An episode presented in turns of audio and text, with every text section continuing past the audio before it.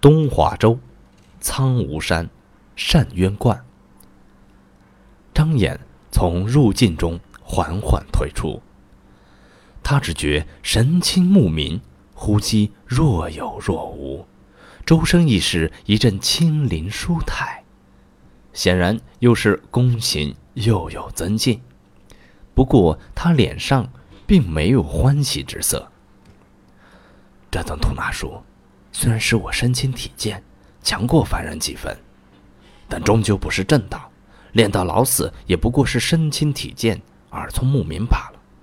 眼下如若再苦苦等候机缘，不说大道难期，就连生计也难以为继。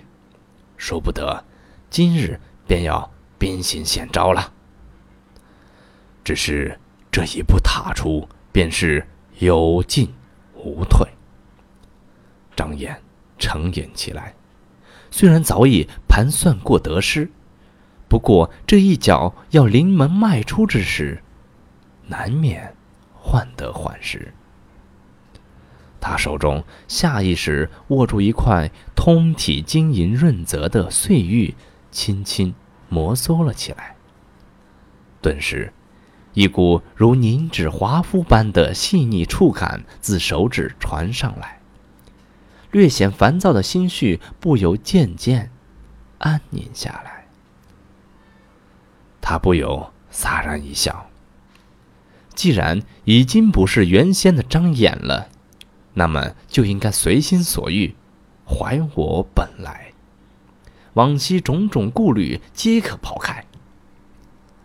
想到这里。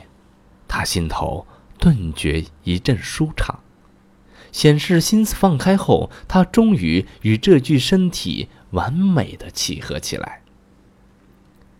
十天前，苍梧后山天坠流星，这具身体的原主人无意中捡到了这块从天而降的残玉，哪还没来得及一窥究竟，便倒闭当场。而原本在末日世界里苦苦挣扎了七年之久，因为掩护营地而撤退而意外死亡的张眼，却得以借体重生到了这个同名同姓的年轻人身上。张眼，明苍派三大下院之一，善渊观记名弟子。他的全身原本是官宦人家出身。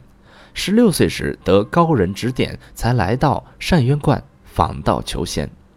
可是三年匆匆而过，他除了学会些强身健体的吐纳术，并没有学到传说中的仙人妙法。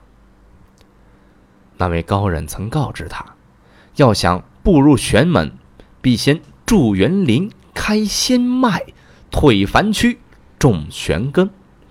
这其实说。修道者在修道一途中所需要面对的第一道门槛——开脉，只有打通仙脉，洗去一身尘垢，才能够修炼传说中的仙法仙诀，从此步入玄门大道。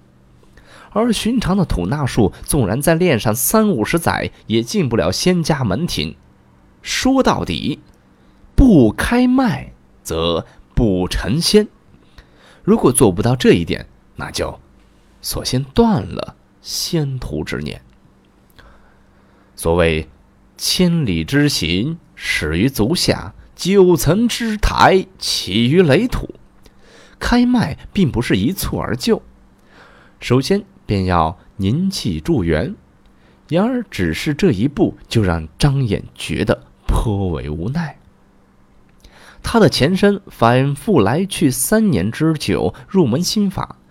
每当去观中上师那里求取跟进一门的法门时，上师只是告诉他：机缘未至，功行未深，让他再加倍用心修炼。前身上山前也只不过是一个朴实单纯的少年，没有人情世故的历练，没有旁人指点，还以为当真如此。无论暑夏寒冬，都是苦心修持，每日有三个时辰用在了这门法诀上。常言只能报以苦笑。这位也太过老实了，居然真信这套说辞。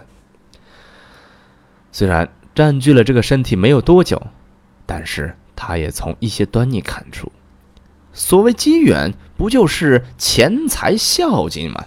没有钱财，又不是天资过人，谁会来搭理你这个不起眼的记名弟子呢？幸好有失必有得，让张眼老矣的是中年苦练这具身体，倒是打下了劳苦无比的根基。整个善渊观恐怕没有一个人像他这般注重心法了。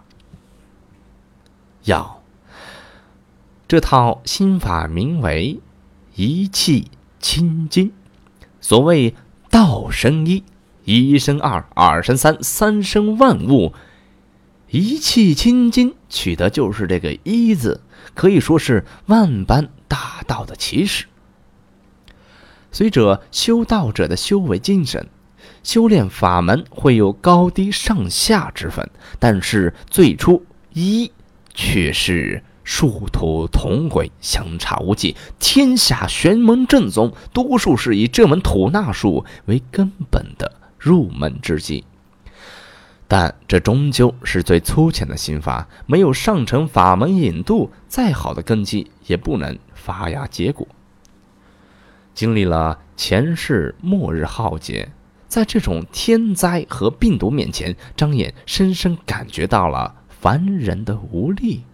和渺小，所以此刻他的求道之心远比任何人都要来的炽热、激烈。既然来到了这个世上，就绝不能过长生大道。他虽有大决心、大毅力，可眼下还有更为迫切的事需要考虑。三年修道，他前身又不是生产。带上山的钱财已经堪堪用尽，如今身上除了喷石小鼎一只、笔墨纸砚一套，已经别无余财。现在每日只能以野菜果腹，谋生尚且艰难，又何谈求取仙道？修道并不是遁入深山不食人间烟火，反而是一件极为消耗钱粮的事情。不是富贵人家，别想支撑下来。虽然那些天资聪颖、被上师相中的人，则另当别论。只是像张衍这样主动上山的求道人，那就需要承担一些花销了。